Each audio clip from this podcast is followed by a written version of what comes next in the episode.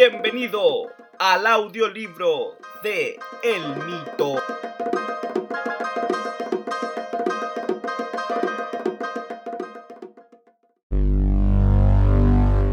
Capítulo 12. La hija. Comisaría Central de Valparaíso. Calle Colón, esquina Carrera. El mismo día, dos horas más tarde.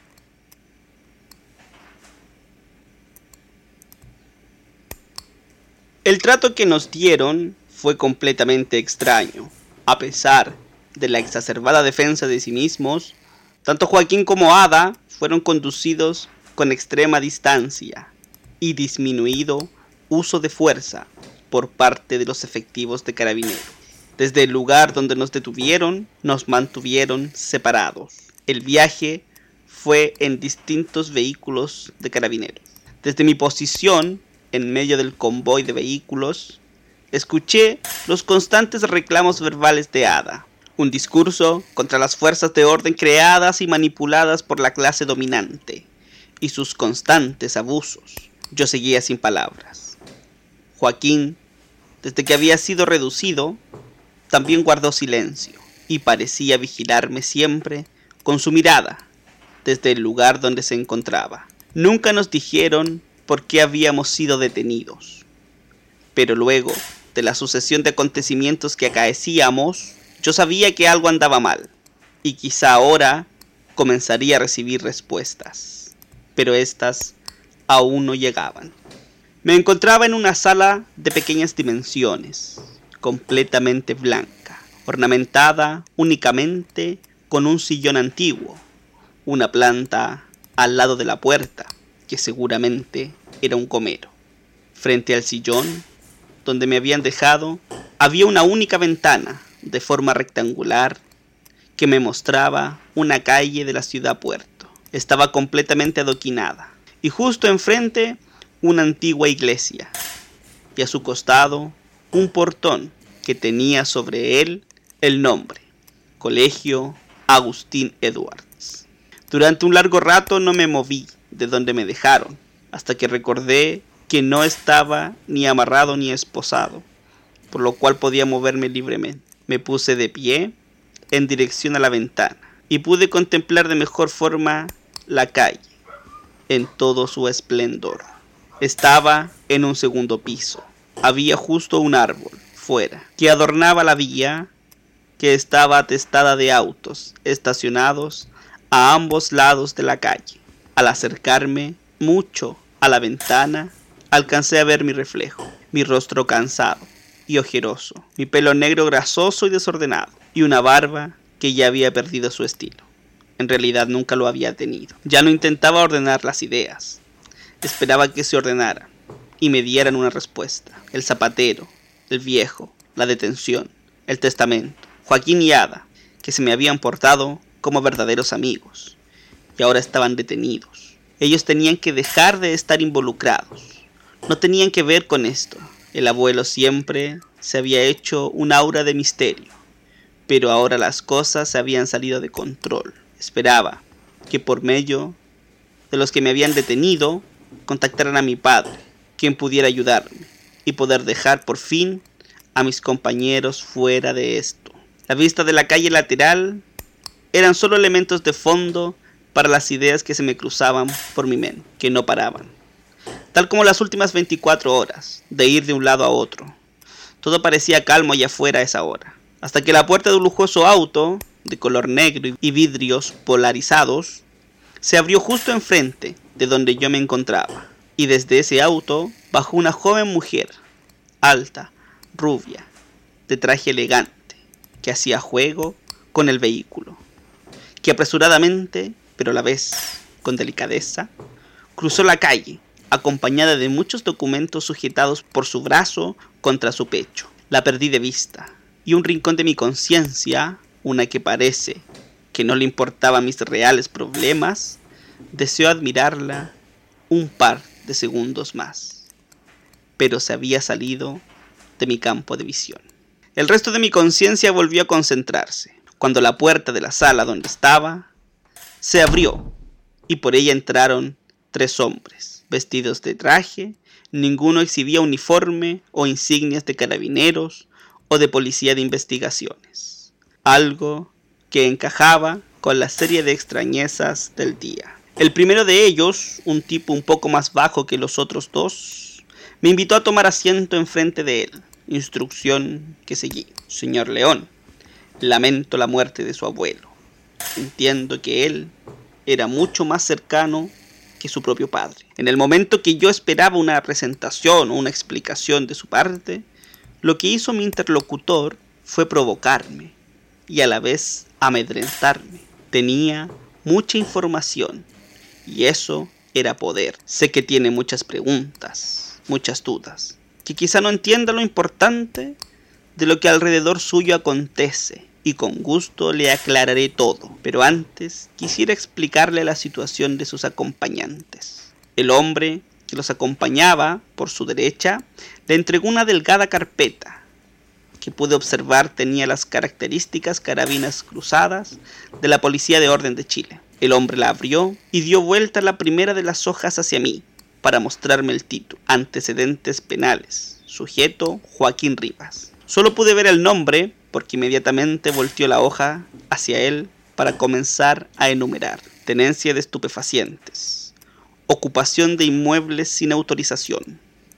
Maltrato de obra. Oficiales. Manipulación de instrumento de medición de servicios básicos. Hasta el momento nada que no conociera de Joaquín y su relación con los ocupas del centro de Santiago. Su compañero Rivas podría quedar perfectamente detenido para pasar a control de detención en un tribunal.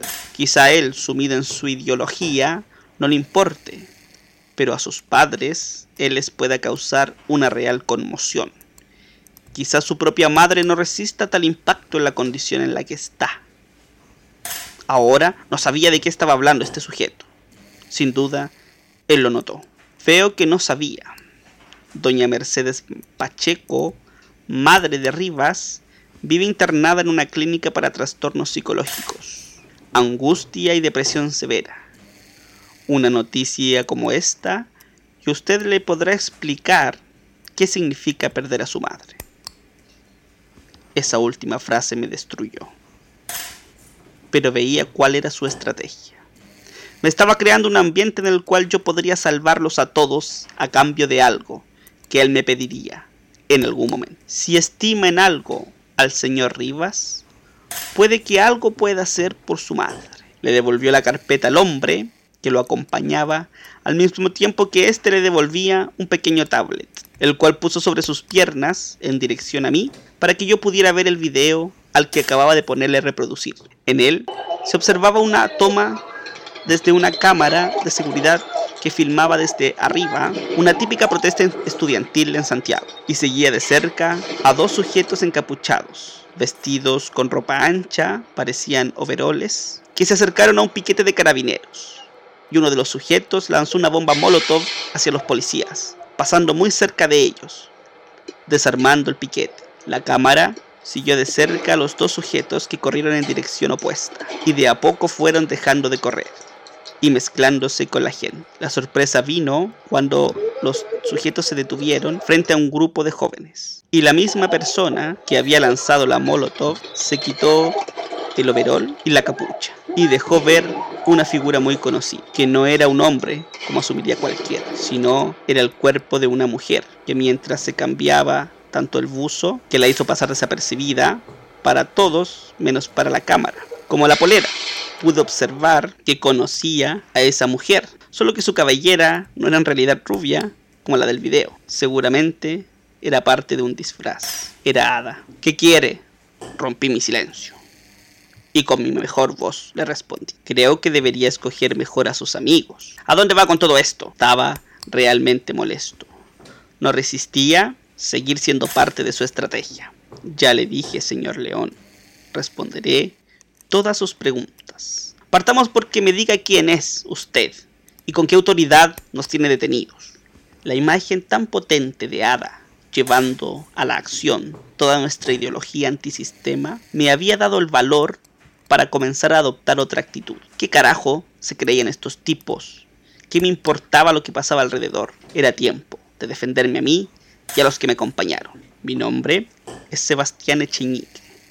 Trabajo en la Agencia Nacional de Inteligencia.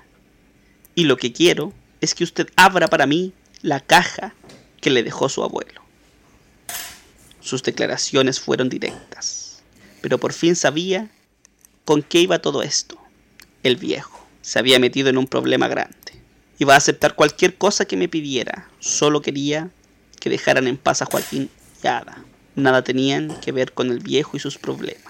No alcancé a responderle cuando la puerta de la sala se volvió a abrir y un oficial, claramente de más edad que un policía normal, de carabineros, se abrió paso entre los dos hombres que permanecían de pie como escoltando. Esta es mi comisaría, y no me meteré más problemas por sus procedimientos, dijo el policía. ¿Cuál es el problema? le respondió mi interlocutor sin perder la vista en mí, y ni siquiera dándole el respeto que exigía el oficial.